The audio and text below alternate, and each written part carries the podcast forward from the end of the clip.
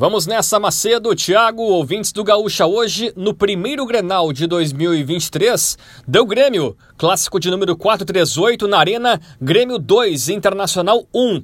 Vina e Carbajo marcaram os gols gremistas, Alan Patrick fez o gol colorado. Foram 49.460 torcedores presentes na Arena. Bom, o tricolor na tabela de classificação é líder com folga, uma campanha irretocável, 28 pontos, tem 9 a mais em relação ao Inter, que é o segundo colocado com 19. Nas demais partidas, o Caxias no sábado bateu o Ipiranga no Centenário por 3 a 0. São José e Avenida empataram em 2 a 2 no Passo da Areia. O Esportivo perdeu em casa para o Juventude por 3 a 1 em Bento Gonçalves.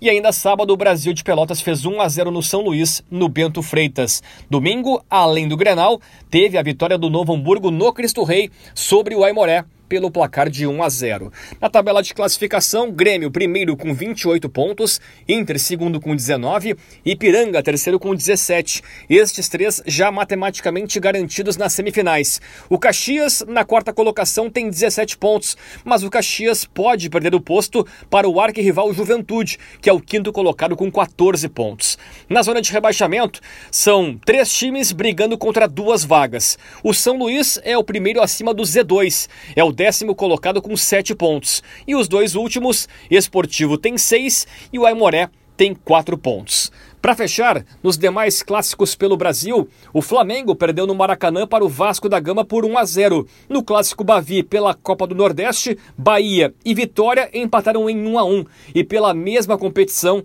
o Ceará bateu Fortaleza pelo placar de 2 a 0. Macedo